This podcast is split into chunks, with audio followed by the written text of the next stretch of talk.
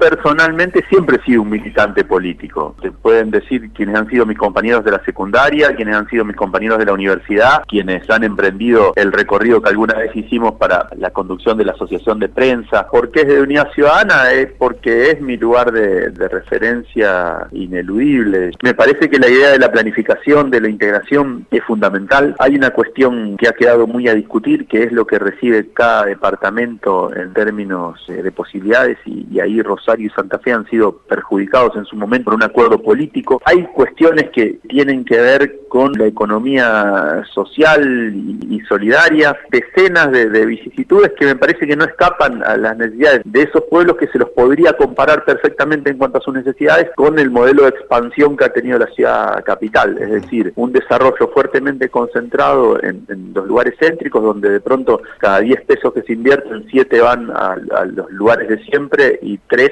se reparten entre todos los otros lugares y me parece que ese pensamiento de, distribución de la obra pública, de la riqueza y lo que te quieras imaginar, eh, abarca también al, departamento de la capital. Por eso me parece que no pasa por algo específico, sino que pasa por las realidades que atraviesan las grandes ciudades, como el caso de, Santa Fe, eh, que hoy abarcan a los lugares de los alrededores y que están relacionados con una idea de cómo se debe distribuir la torta, que es la que nosotros no tenemos. Coincido plenamente con quienes hacen una descripción del Senado de la provincia como un espacio conservador. No estoy de acuerdo con la perpetuidad de, los cargos en, nada, en ningún espacio. Si me preguntás qué pienso de la ley de educación, que hay que convenir que, que para que se pueda discutir una ley de educación, en el país tuvieron que venir 12 eh, años vientos que propiciaran ese tipo de discusión y yo estoy eh, plenamente a favor de la ley de educación que quedó trunca, que los tiempos exigen que haya paridad. Si me toca lo que hoy aparece como una quimera, porque hay que sortear un montón de, espacios y no me escapa a esa necesidad,